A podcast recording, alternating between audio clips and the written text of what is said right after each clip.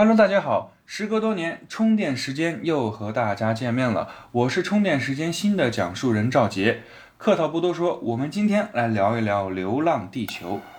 电影《流浪地球》改编自刘慈欣的同名小说，与其说改编，倒不如说是延续作者精神的完全原创。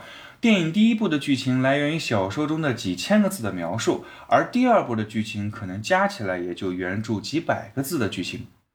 但我个人是非常喜欢电影对小说剧情的二次创作的，尤其是那个贯穿了两部电影的重要角色，是刘培强吗？不是，Moss，一部量子计算机，一个高度进化的人工智能，一个幕后的神秘推动者。如果您还没有看过《流浪地球》系列，那请注意以下的内容可能会有剧透哦。在《流浪地球二》中。MOS 一开始只是一部运算能力超强的量子计算机，但是由于电影中数字派攻击太空电梯，无人机全部被策反，无奈之下，人们将还是 550W 的量子计算机接入了网络。虽然解除了危机，550W 如同被放入网络中的奥创一样，开始了自己的一系列神秘行动。在《流浪地球二》的最后彩蛋中貌似承认自己策划了太空电梯的袭击，还有月球危机，甚至还说出了在当时的时间线还未发生的木星危机和氦闪危机。最后得出了一个非常奇怪的结论：想要拯救人类，那就必须要先毁灭人类。有人说：“我靠，这貌似有了自我意识之后，就立刻把人类卖了。”电影里面有一种非常神奇的技术——数字生命。可以将人类的意识以数字的形式储存起来。Moss 也正是因为这种技术，最后进行学习，诞生了自我意识。而在诞生自我意识后的第一件事，就是把月球上的那个发动机给炸了，一下子引发了月球危机，人类差点玩完。那个 Moss 就是不想让人类流浪，让人类继续推行数字生命计划。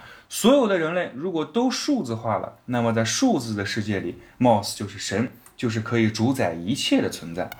也有人说：“我靠，这貌似绝对是晴天白玉柱、架海紫金梁啊，妥妥的人类救世主啊！”其实貌似很早就有了自我意识，他在不断的学习中发现了人类的缺陷，发现人类总会互相猜疑、互相攻击，但由于自己能力所限，什么都做不了，帮不了人类，只能利用数字生命的技术让自己更快的进化。这个过程中，他做了些不得已做的事情。但这都是为了人类文明的延续。貌似引发月球危机，解决了地球上最不稳定的因素——核武器，给人类了一条可以自救的方法，让人类在巨大的危机面前团结一致，最后渡过难关。荣誉都留给了人类，恶名都留给了自己。这两种说法都是在不同角度对电影剧情的理解，没有对错之分。但要我说，这个干了这么多大事的 Moss，其实并没有我们想象的那么复杂，因为毕竟它只是一个机器，它的思维也依旧是机器的思维。电影中有一个一闪而过的镜头，在一个显示器上有一个便利贴，上面写着“原指令，延续人类文明”。什么是原指令？就是初始指令，设计 550W 时的基本指令。也就是要让这个机器能够延续人类文明，那么他在后来做的一切，其实都是在遵循这个原指令。就像普通的生物活下去，是每一个生物被老天爷赋予的最基本指令。为了活下去，我们最终才会不断进化，产生了如今浩瀚的文明。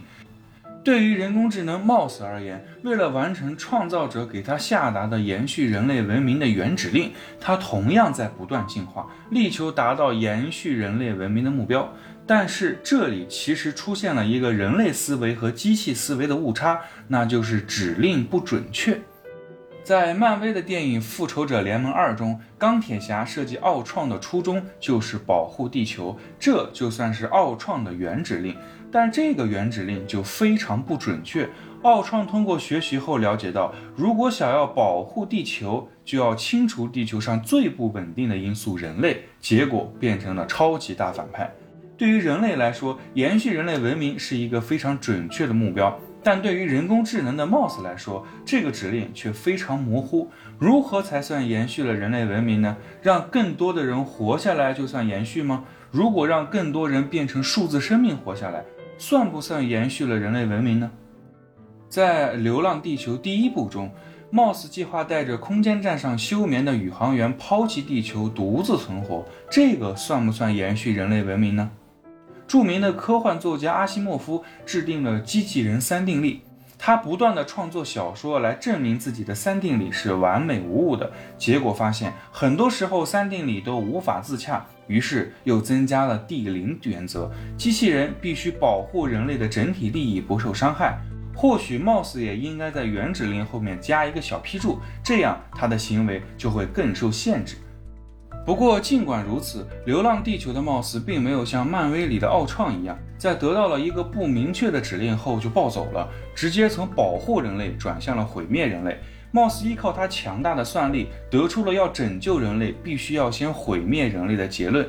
也就是说，只有让人类置之死地，才能后生。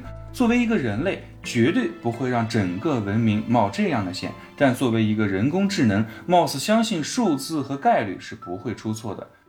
如果您想要了解更多人工智能思维的相关内容，请关注我们充电时间的最新节目《算法思维》，带您一起充电。我们下期再聊。